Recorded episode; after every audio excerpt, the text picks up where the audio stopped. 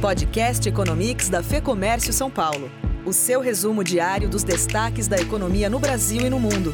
Com André Saconato.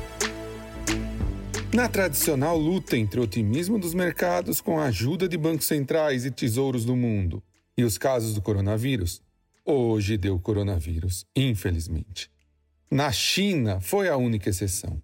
O CPI da China, divulgado ontem à noite, que vem um pouquinho maior do que o esperado, um pouquinho maior do que foi o anterior, com 2,5% de aumento do preço ao consumidor e uma queda de 3% no preço ao produtor, fez com que Xangai fechasse com uma alta de 1,39%, assim como as bolsas asiáticas.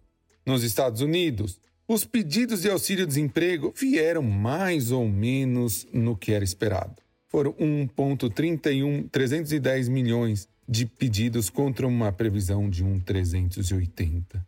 Com isso, o que deu tom foram os casos de coronavírus. Foram 64.771 novos casos.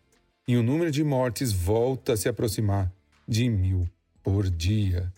Com isso, o Dow Jones caiu 1,39%, mas a Nasdaq continua no seu rally, com a percepção dos investidores que as empresas de tecnologia são favorecidas pelo chamado novo normal. E mostrou uma alta de 0,53% em nova máxima histórica. Note, Nasdaq, a bolsa eletrônica dos Estados Unidos, está na máxima histórica no meio da crise. Aqui no Brasil, a única notícia relevante foi que o BNDES vai começar um programa de desinvestimentos, ou seja, vai vender parte de suas ações. Com isso e com o exterior negativo, a Bovespa fechou numa baixa moderada de 0,61% a 99.160 pontos. Detalhe: durante o dia, a bolsa passou dos 100 mil pontos, mas daí, com tanta informação negativa e os investidores querendo embolsar lucros, não suportou. O dólar fechou praticamente estável, com uma queda de 0,21% a R$ 5,34.